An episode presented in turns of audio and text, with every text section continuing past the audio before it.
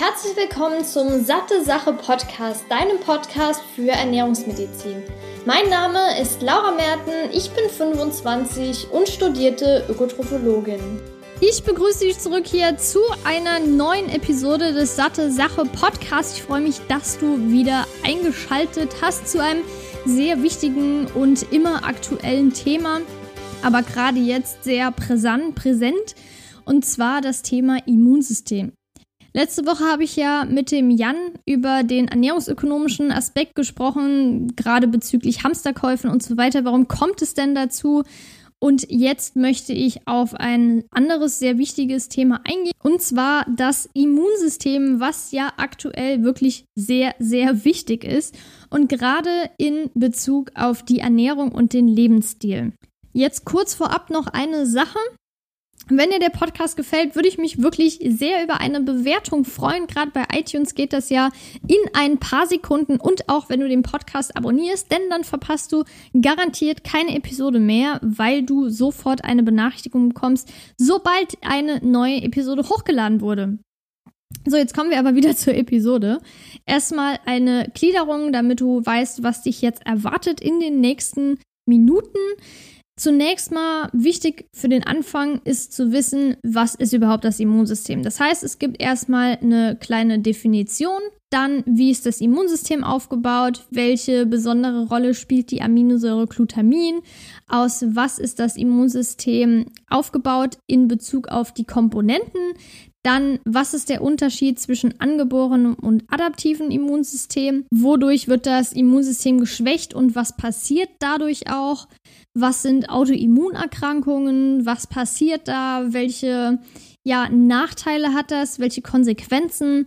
Dann möchte ich kurz das Thema Impfen anreißen, aber jetzt keine, ja, wie soll ich sagen, keine Wertung geben, sondern eher, wie funktioniert Impfen und welche Unterschiede gibt es da nochmal? Und warum ist es aktuell so wichtig, dass die ganzen Forscher einen Impfstoff finden?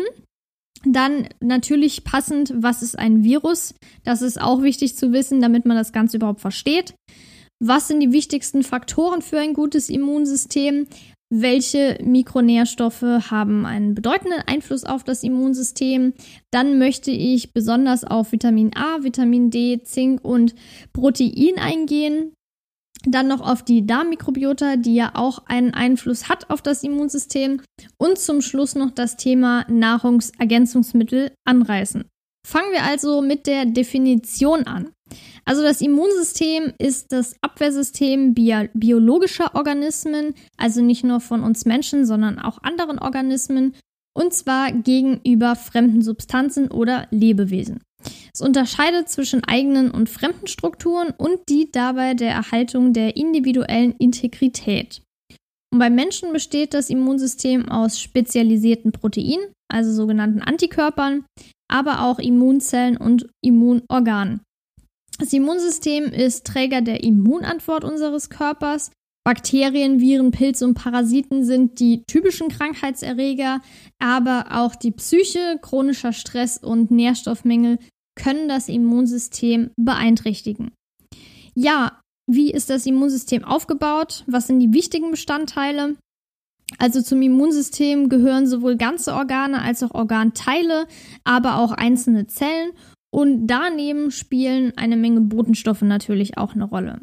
Aber die wichtigsten Bestandteile des Immunsystems sind zum Beispiel die Haut und auch andere Schleimhäute. Zum Beispiel jetzt Nase, Rachen und Darm. Und diese Schleimhäute sind oft die Eintrittspforte für die Erreger. Und dort findet dann aber auch die erste Abwehrreaktion statt. Dann haben wir noch Lymphknoten, die sind die Sammelstelle und die Lymphbahnen wären jetzt die Transportwege für Abwehrzellen und Antikörper, die auch Antikörper bilden, und zwar die B-Zellen. Dann wichtig ist auch die Milz, die speichert nämlich die Abwehrzellen. Knochenmark ist auch sehr wichtig, denn dort werden die meisten Vorstufen gebildet und auch einige reife Abwehrzellen. Im Thymus reifen dann einige Abwehrzellen, wie zum Beispiel die T-Zellen, und zwar vollständig aus. Wichtig ist auch noch zu wissen, dass die Mandeln ein wichtiger Bestandteil sind und die enthalten nämlich ebenfalls Abwehrzellen, die Antikörper bilden können. Es gibt ja viele, die nach einer Mandelentzündung, wenn die sehr stark war, die Mandeln rausoperiert bekommen, gerade im Kindheitsalter. Ich bin mir jetzt nicht sicher, ob das bei Erwachsenen auch noch so gängig ist. Aber das bedeutet natürlich nicht, dass jemand jetzt eine deutliche Einschränkung im Immunsystem hat, nur dass die wegen den Mandeln, beziehungsweise dass die Mandeln entfernt wurden. Ja, dann zum Thema Glutamin. Ich hatte ja eben schon kurz in der Gliederung gesagt, dass Glutamin eine wichtige Rolle im Immunsystem spielt. Und da ist wichtig zu wissen, dass es maßgeblich an der Produktion von Abwehrzellen beteiligt ist und vor allem auch an deren Energieversorgung. Und Glutamin macht im Blut so ungefähr 20 Prozent der gesamten freien Aminosäuren aus, aber natürlich nicht nur im Blut, sondern äh, die bedeutendste Amino, das bedeutendste Aminosäurevorkommen im Körper befindet sich in der Muskulatur.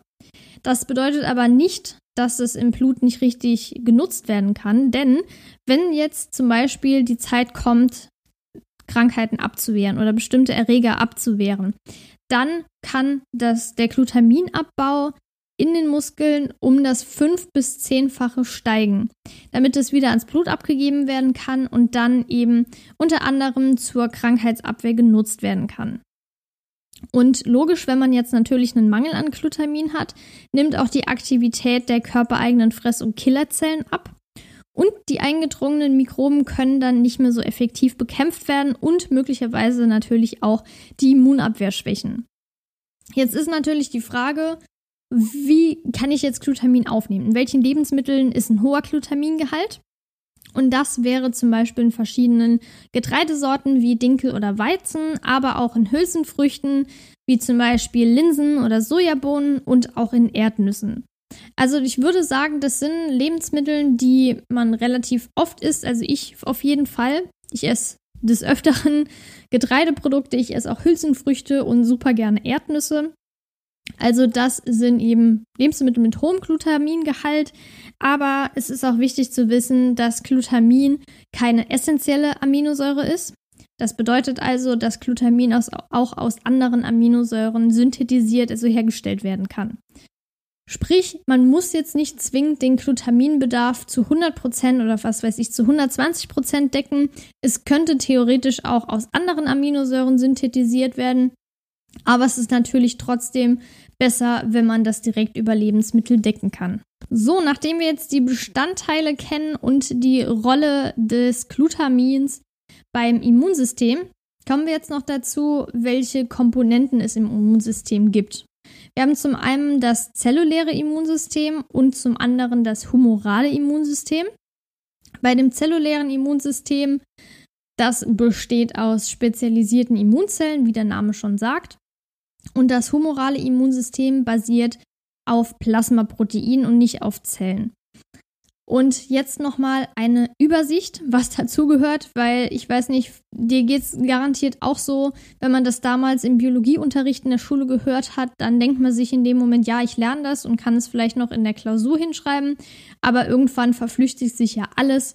Und deshalb möchte ich dich jetzt nochmal hier kurz ähm, ja, auffrischen, dass du nochmal weißt, was wozu gehört.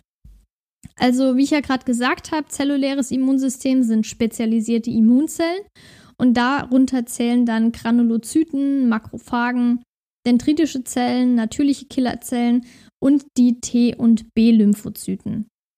Dann das humorale Immunsystem basiert ja auf Plasmaproteinen und dazu gehören dann Antikörper, Komplementfaktoren und Interleukine. Also wir haben einmal spezialisierte Immunzellen und auch Plasmaproteine, die zum Immunsystem gehören. Also das sind die beiden Komponenten. Ein anderer wichtiger Faktor, der ja gerade im Moment wichtig zu verstehen ist, aber auch generell wichtig zu verstehen ist, und zwar der Unterschied zwischen angeborenem und adaptiven Immunsystem. Erstmal das, adapti das angeborene Immunsystem, das unspezifisch ist. Und das ist Teil des körpereigenen Immunsystems, der von Geburt an vorhanden ist. Also das setzt ein, sobald der Körper auf Pathogene trifft. Und da ist es eben wichtig zu wissen, dass das Immunsystem auch, ja, wie soll ich sagen, gut ausgereift wird, ab von der Geburt an Da komme ich nachher auch noch mal kurz drauf zu sprechen, was da wichtig ist, welche Faktoren da eine Rolle spielen, wie das ja optimal aufgebaut werden kann. Aber zunächst mal noch die Funktionen des angeborenen Immunsystems. Das sind ja so vier Hauptfunktionen. Und zwar einmal den Aufbau einer physikalischen und chemischen Barriere gegenüber Fremdkörpern. Dann die Auslösung einer Entzündungsreaktion beim Durchbrechen der Barriere. Die Rekrutierung von Immunzellen an dem Ort einer Infektion, und zwar durch sogenannte Zytokine.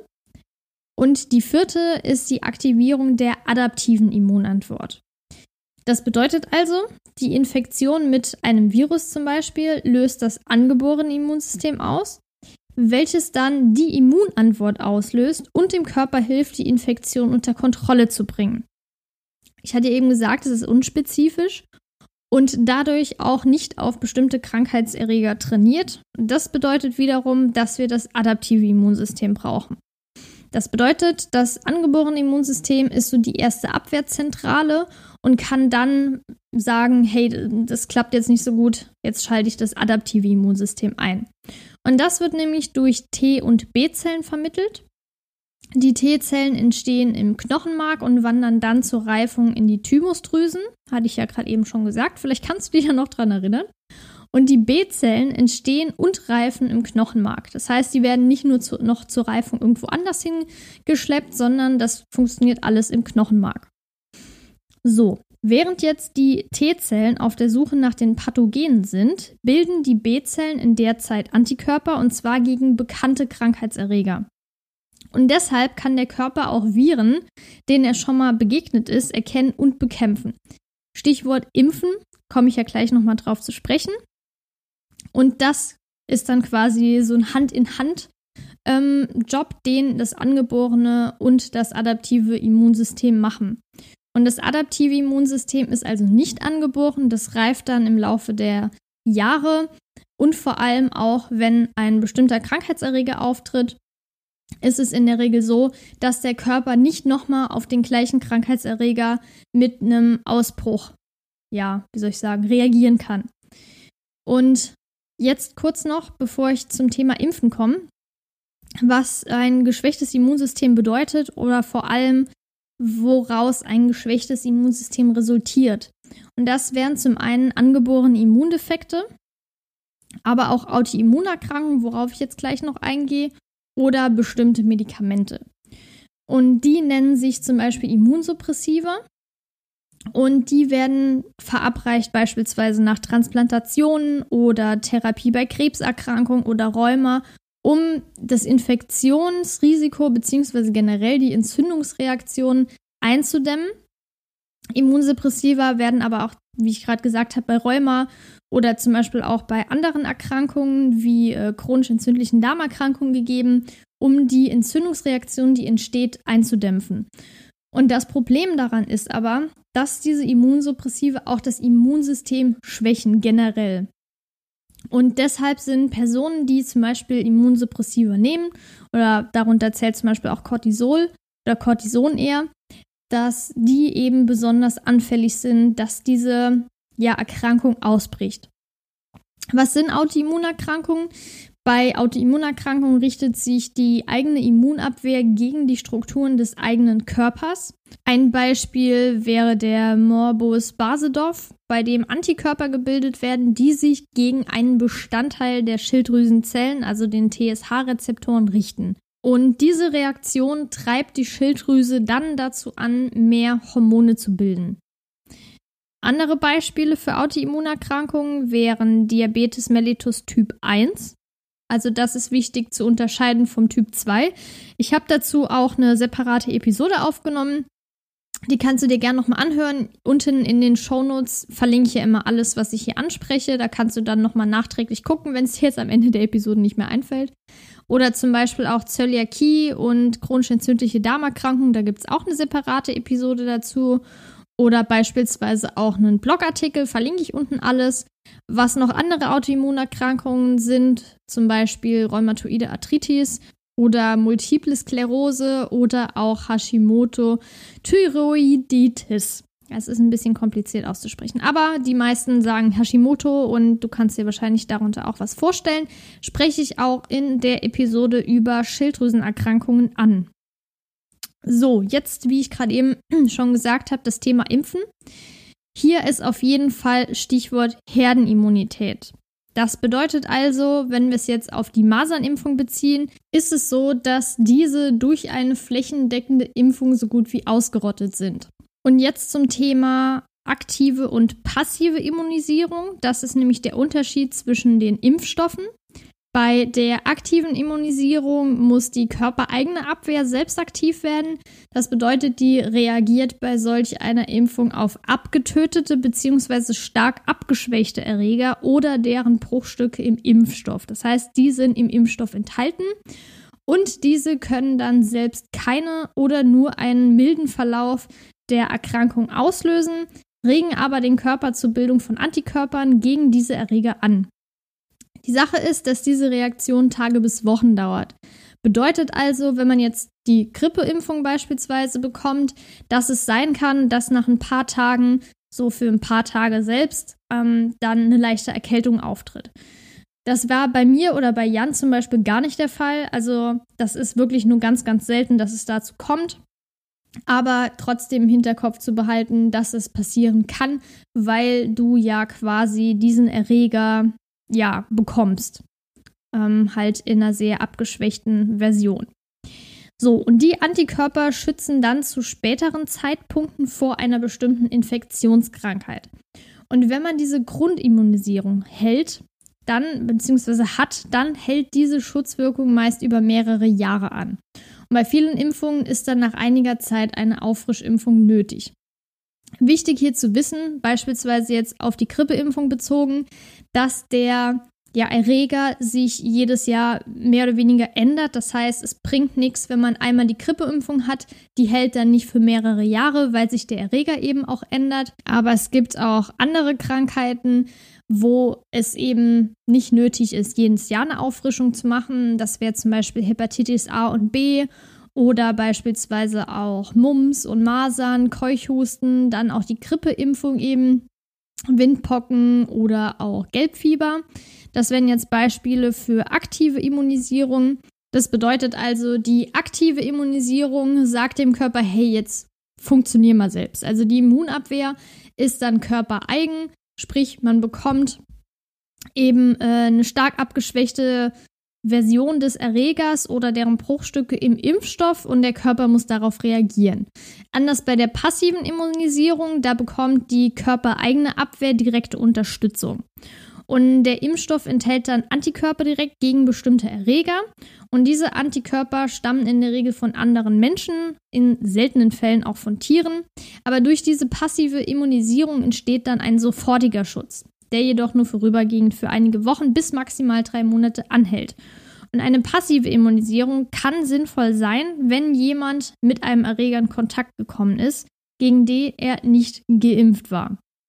Das bedeutet also, wenn man sich jetzt plötzlich mit irgendwas ansteckt, ist aber nicht ähm, immunisiert dagegen, das bedeutet, man hat keine aktive Impfung dagegen bekommen, dann gibt es passive Impfungen, die dann verabreicht werden mit dem jeweiligen Antikörper, dass der Körper unterstützend damit darauf reagieren kann. Die gelten aber, wie ich ja gerade zum Schluss noch gesagt habe, nur für ein paar Wochen oder bis zu maximal drei Monate. Also gibt es da schon einen sehr großen Unterschied. Das zum Thema Impfen. Jetzt zur wichtigen Frage, was ist ein Virus? Viren sind DNA- und RNA-Stücke, die die Wirtszellen benutzen, um Kopien von sich selbst zu erstellen.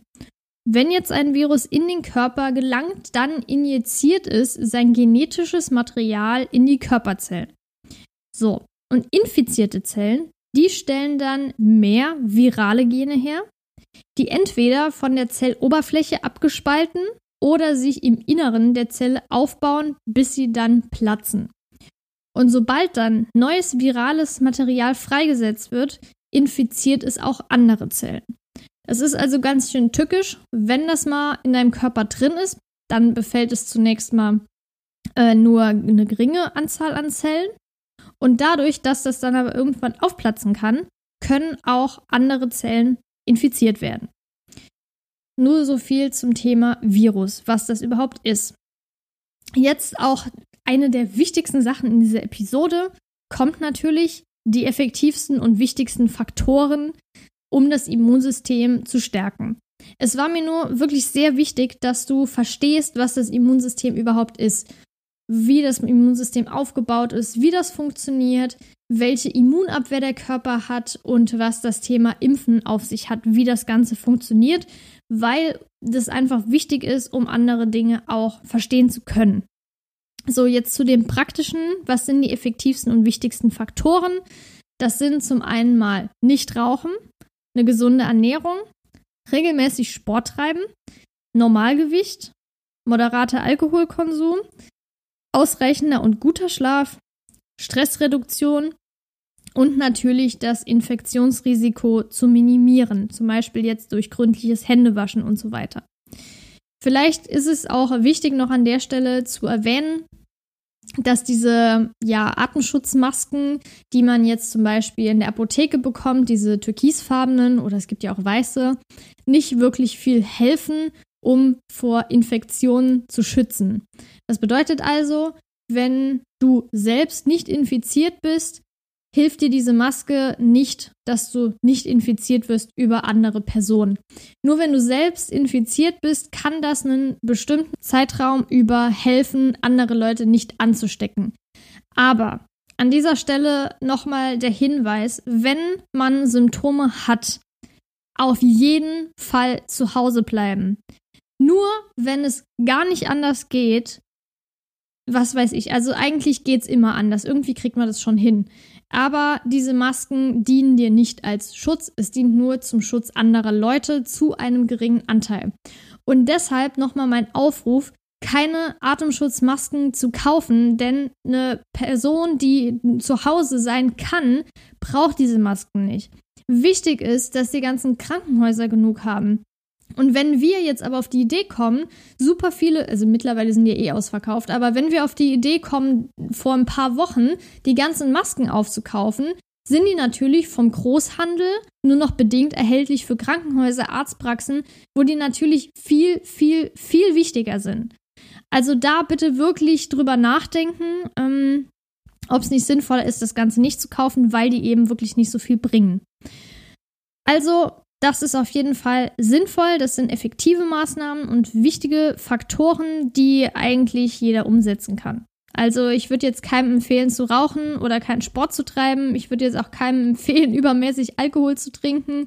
Ich würde empfehlen, Normalgewicht zu erreichen, eine gesunde Ernährung, dass man ausreichend und vor allem qualitativ guten Schlaf hat und auch Stress zu reduzieren. Also das sind eigentlich Maßnahmen, die man auch unabhängig jetzt von einem Infektionsrisiko, was akut ist, also aktuelle Situation, berücksichtigen soll, sondern auch generell. Also wenn man sich wirklich an diese Dinge hält, ist die Chance, ein gutes Immunsystem zu haben, ziemlich hoch. Es gibt auch bestimmte Mikronährstoffe, um natürlich, wie der Podcast heißt, Ernährungsmedizin, nochmal auf die Ernährung einzugehen, die einen bedeutenden Einfluss auf das Immunsystem haben. Das wären zum einen die Vitamine A, C, D, was ja eher ein Hormon ist, und E sowie Vitamin B6 und Folat. Jetzt habe ich mir nochmal angeguckt, wie die aktuellen Zahlen sind von der deutschen Bevölkerung bezüglich des ähm, Versorgungszustandes. Also natürlich Vitamin D ist eigentlich so der Klassiker, das wird sich auch wahrscheinlich in den nächsten Jahren nicht ändern, hat sich auch bisher nicht wirklich geändert, denn da gibt es einfach in den Wintermonaten ein deutliches Defizit der deutschen Bevölkerung. Gerade natürlich, wenn die Statistiken genommen werden, gibt es manche, die supplementieren. Es gibt auch manche, die zum Beispiel im Urlaub waren oder so. Und das geht natürlich auch mit ein. Aber im Durchschnitt kann man sagen, dass Vitamin D ein absolutes Mangelvitamin ist in Deutschland. Aber auch zum Beispiel Vitamin E und Folat nicht ausreichend zu sich genommen wird. Andere Spurenelemente wären zum Beispiel Zink, Selen und Eisen sowie Kupfer und bei Eisen ist es auch bei den Frauen so, dass es keine ausreichende Versorgung gibt, vor allem bei Frauen vor der Menopause. Da ist natürlich klar, durch die Blutung, dass auch Eisen aus dem Blut verloren geht. Und deshalb ist zum Beispiel auch ja, ähm, meine Handlung währenddessen Eisenpräparat einzunehmen. Das ist jetzt keine Empfehlung für alle Leute, aber für mich ist es eben sicherer, weil ich natürlich nicht an jedem Tag die Eisenzufuhr erreiche. Und ja, deshalb nehme ich das nur so nebenbei. also jetzt, wie gesagt, zu den bestimmten Mikronährstoffen, die ich hier eben angesprochen habe. Zum einen mal Vitamin A, das sind Retinoide, die verschiedene, ähm, wo verschiedene einfach dazu zählen. Und in Pflanzen sind das Carotinoide, zum Beispiel auch Lycopin, das vor allem in Tomaten in einer sehr hohen Konzentration zu finden ist. Und Vitamin A wird auch als sogenanntes antiinfektiöses Vitamin bezeichnet. Bei einem Defizit treten häufiger Infektionen auf, vor allem der Atemwege. Und es gibt auch Infektionskrankheiten, die eine Akutphasereaktion induzieren und gleichzeitig zur Abnahme des zirkulierenden Vitamin A's führen. Das heißt, damit konnte auch eine gesteigerte Sterblichkeit an Atemwegserkrankungen, vor allem bei Kindern in Entwicklungsländern, festgestellt worden werden, weil eben Vitamin A auch sehr verbreitet, also Vitamin A-Mangel dort auch sehr verbreitet ist.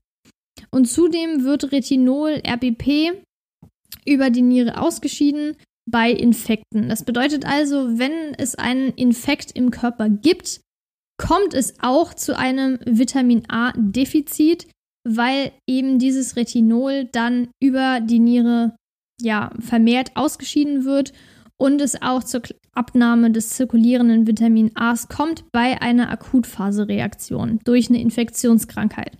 Das bedeutet natürlich, dass es sehr wichtig ist, vorab einen guten Vitamin A-Spiegel zu haben, damit das jetzt kein Riesendesaster ist, wenn während dieser Infektions-, also dieser Akutphase Vitamin A ausgeschieden wird, also Retinol, RBP über die Niere zum Beispiel.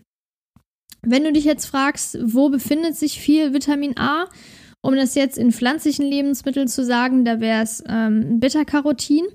Und da gibt es einen hohen Gehalt zum Beispiel in Karotten, aber auch in Aprikosen, in Spinat, in roter Beete, in Brokkoli, Melonen oder Süßkartoffeln.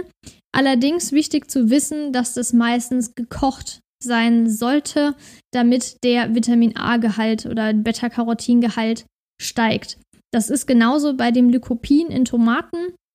Wenn die Tomaten ausreichend gekocht sind, steigt der Lycopingehalt. Also es gibt ja manche Mikronährstoffe wie zum Beispiel Folat. Das ist ja super empfindlich gegenüber Hitze und längerer Lagerung. Aber gerade Beta-Carotin, da steigt der Gehalt in Lebensmitteln, wenn diese gekocht werden. Also kann ich empfehlen, wenn man da vorsichtig sein will, eher solche Dinge wie Süßkartoffeln, Karotten oder Brokkoli eben zu dünsten oder zu kochen. Ja, dann das Vitamin D.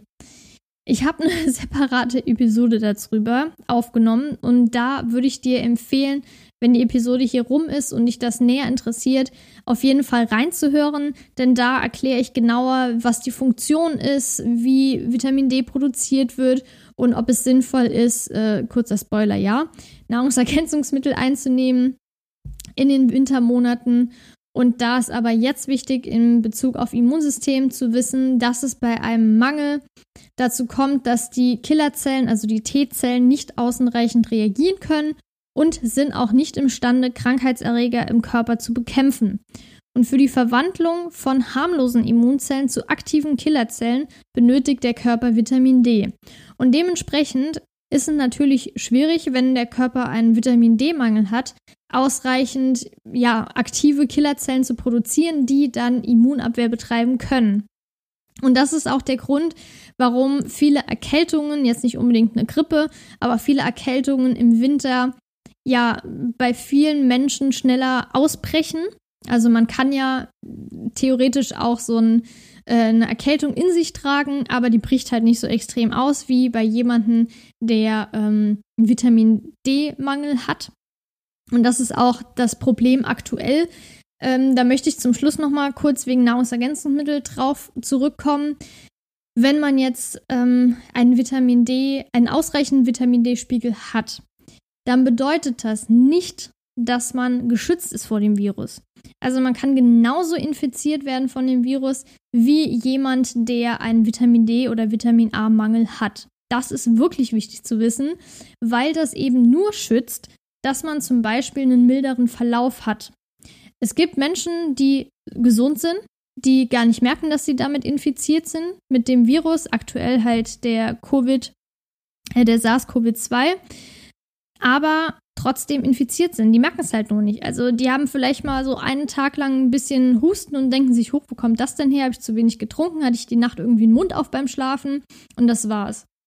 Und deshalb ist es eben wichtig zu wissen, das breitet sich super schnell aus und deshalb ist dieses Stay-Home-Message extrem wichtig. Nur zu dem Thema. Also, das schützt nicht direkt davor, dass der Erreger ausbricht, aber es schützt oder es kann schützen, damit diese Grippe in dem Fall nicht so, ähm, nicht so einen extremen Verlauf hat und nicht so einen schlimmen Verlauf. Welches Spurenelement essentiell und wichtig ist, ist Zink. Und es ist auch nach Eisen das zweitwichtigste Metall in lebenden Organismen. Der Körper enthält so, enthält so ungefähr zwei bis vier Gramm Zink, aber über alle Organe verteilt. Und deshalb ist Zink, dadurch, dass es ja auch ähm, fürs Immunsystem wichtig ist, auch besonders gut bei der Wundheilung, zum Beispiel auch Wundstellen im Windelbereich. Du hast garantiert schon mal von Zinksalbe gehört. Das wird ja auch oft empfohlen, wenn man zum Beispiel Akne hat oder wenn man Wundlegestellen hat oder Wundstellen bei Babys im Windelbereich. Es wird auch oft angewendet bei ähm, diesen ja, Wund- wenn man sich wund liegt quasi, also Menschen, die im Krankenhaus lange liegen, die bekommen nach der Säuberung auch öfter ähm, eine Zinksalbe drauf. Es gibt auch viele ähm, ja, zinkhaltige Salben, Cremes oder Reinigungslotionen für Menschen mit Akne oder für Menschen mit generellen Pickeln. Ähm, ich hatte auch schon mal eine Zinksalbe die ich ähm, auf die Pickel getan habe, damit es auch austrocknet und damit die Entzündung so ein bisschen rausgenommen wird, die Wundheilung besser funktioniert. Also das ist tatsächlich so, das funktioniert. Aber wenn man jetzt einen akuten Zinkmangel hat, ist das angeborene Immunsystem beeinträchtigt. Es kommt zu einem chronischen Zinkmangel und der führt dann zur verstärkten Entzündungsreaktion. Also Zinkmangel ist auch nicht gut. Und deshalb sind Lebensmittel mit hohem Zinkgehalt so was wie Samen und Nüsse oder Haferflocken, Vollkornprodukte, Hülsenfrüchte oder Erdnüsse. Und das bedeutet wiederum, das ist im Prinzip sehr ähnlich wie Glutamin zum Beispiel oder auch äh, wie andere Nährstoffe, dass man wirklich Nüsse, Samen, Vollkornprodukte, Hülsenfrüchte oder auch Erdnüsse zum Beispiel super gut essen kann und damit echt viele Sachen schon abdecken kann. Also auf jeden Fall super gute Lebensmittel. So, das war's zu den Mikronährstoffen. Jetzt kommen wir noch zu einem sehr wichtigen Nährstoff und zwar Protein. Vielleicht kannst du dich ja noch dran erinnern, dass ich eben gesagt habe, das humorale Immunsystem basiert auf Plasmaproteinen, zum Beispiel Antikörpern, und dass ich über Glutamin gesprochen habe. Jetzt ja, glaube ich, schon zwei, dreimal. Und deshalb ist Protein super wichtig. Denn die Immunzellen verbrennen statt Glucose die Aminosäure Glutamin. Also äh, ja, dienen der Energieversorgung. Und bei einer Erkältung oder einem grippalen Infekt oder nach einer Operation oder durch Verbrennungen steigt der Proteinbedarf um etwa 30 bis 40 Prozent. Vielleicht hast du auch schon mal davon gehört, dass man nach einer Operation oder nach einer ja, Krankheitsphase oder wie gesagt einem grippalen Infekt, dass man da auf Protein achten soll. Es gibt auch zum Beispiel Menschen, die dann künstlich oder parenteral ernährt, ähm, also künstlich beziehungsweise enteral oder parenteral ernährt werden müssen, dass diese Infusionslösungen auch daran angepasst werden, zum Beispiel der Proteingehalt. Und das ähm, ja, hat einfach damit zu tun, dass die Immunabwehr super funktionieren soll und deshalb auch die Proteinmenge gesteigert wird. Es muss schnell bei einer Abwehrreaktion natürlich schnell und viele Abwehrzellen und Immunfaktoren produziert werden um die Ausbreitung der viralen oder bakteriellen Erreger zu stoppen. Und während so einer Abwehrreaktion kann der Glutaminverbrauch auch gerne mal um das fünf- bis zehnfache ansteigen. Und das, diese Zahl hatte ich eben schon erwähnt, im Sinne von, dass Glutamin in der Muskulatur abgebaut und abgegeben wird, um diese Abwehrreaktion ja vollführen zu können. Also nochmal kurz Wiederholung. Vitamin A sehr wichtig, Vitamin D ist sehr wichtig, Zink ist sehr wichtig und auch Protein. Jetzt noch ein anderes sehr wichtiges Thema, was ebenfalls eine Rolle beim äh, im Immunsystem spielt, und zwar die Darmmikrobiota.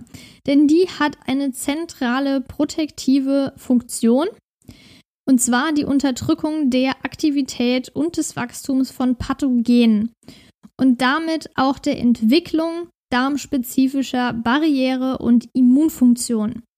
Wenn es jetzt eine Fehlfunktion oder Fehlentwicklung der Mikrobiota gibt, dann kann es zur Entwicklung von metabolischen oder immunologischen Erkrankungen beitragen. Und diese können zum Beispiel festgestellt werden über eine niedrige Diversität als Indikator jetzt für eine Dysbiose, also quasi eine Fehlfunktion oder auch signifikant erhöhtes bzw. reduziertes Vorkommen spezifischer Mikroben.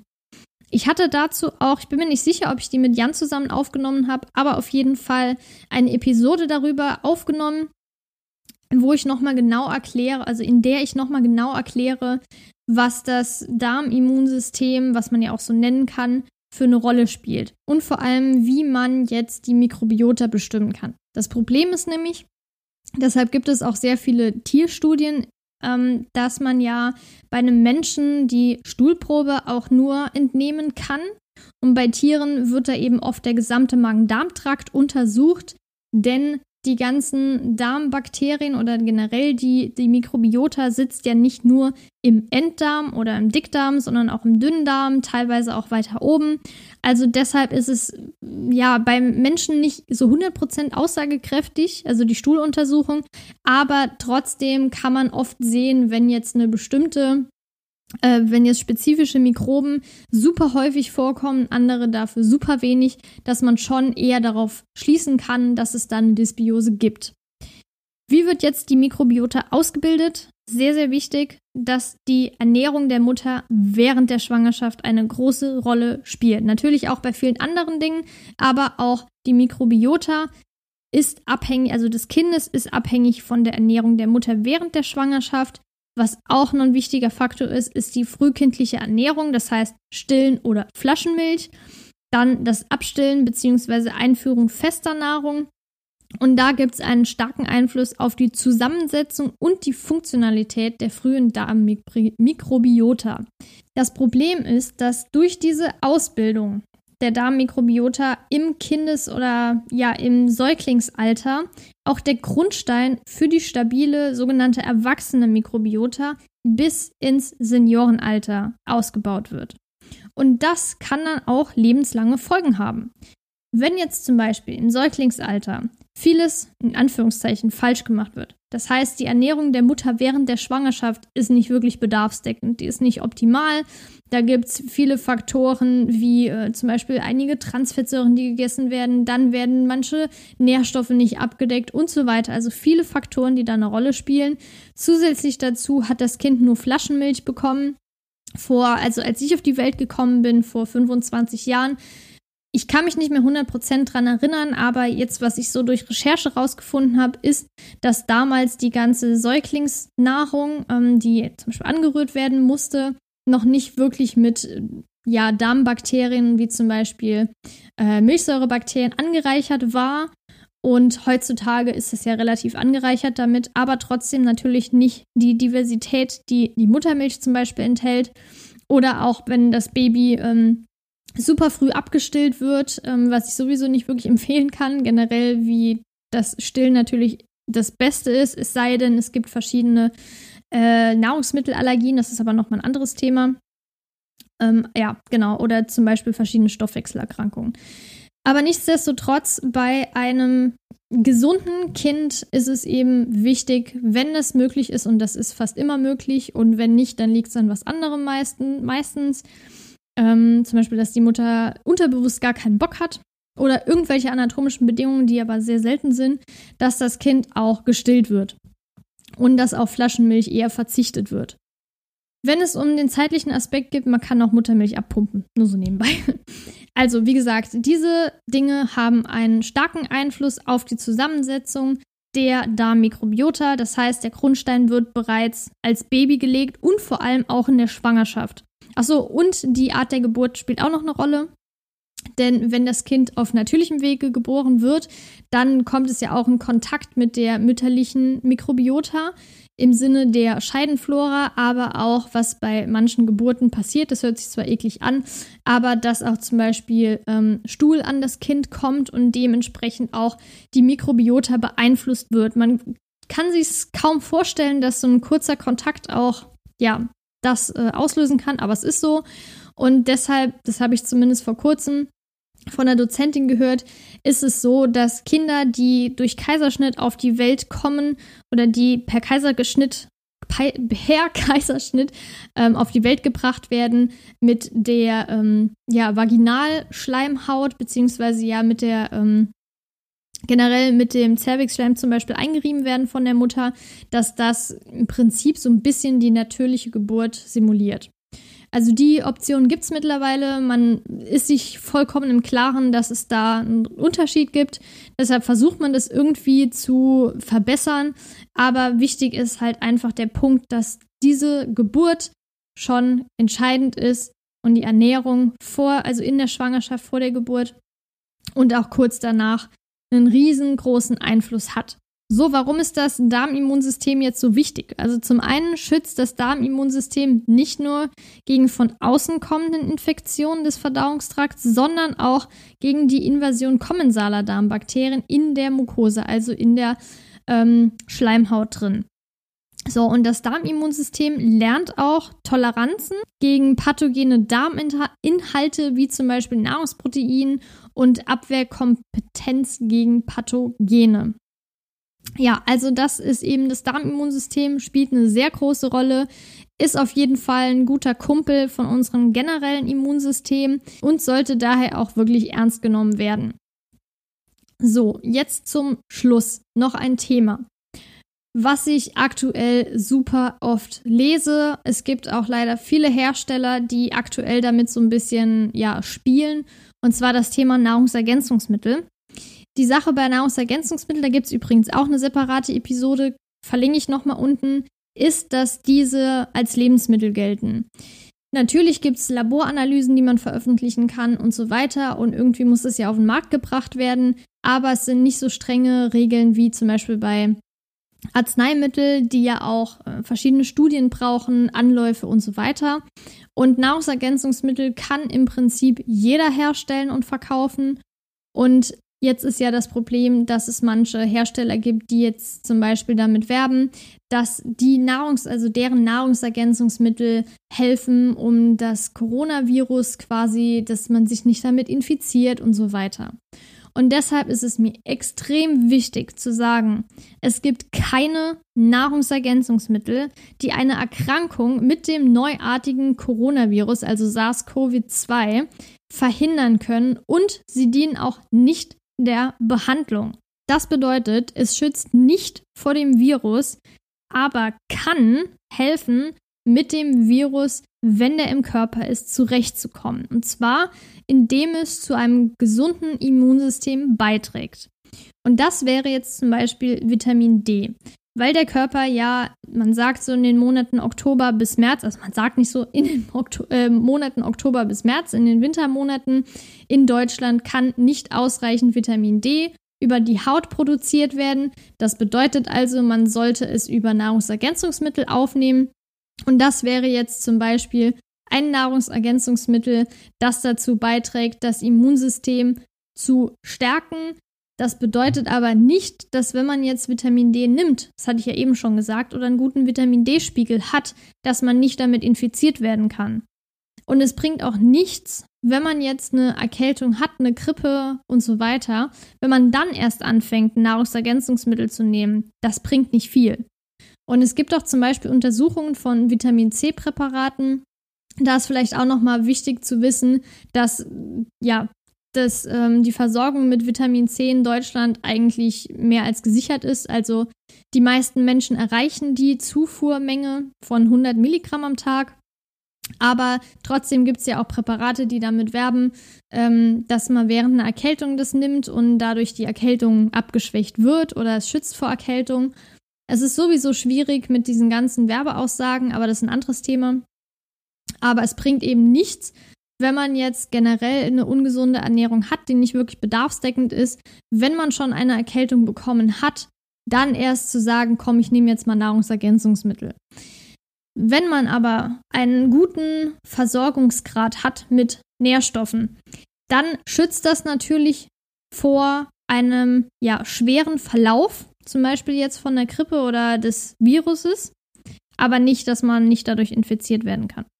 Also ich hoffe, ich habe das jetzt klar gemacht. Ich würde mich auch sehr freuen, wenn du die Episode deinen Freunden, Familie oder Bekannten weiterempfiehlst, weil das ja aktuell wirklich ein wichtiges Thema ist. Ich kann dir auch absolut den ähm, Coronavirus-Update-Podcast vom NDR empfehlen mit dem Virologen Christian Drosten absolut empfehlenswert. Er erklärt die ganzen Sachen einfach, ähm, natürlich in ihrer Komplexität, aber trotzdem so, dass es jeder versteht.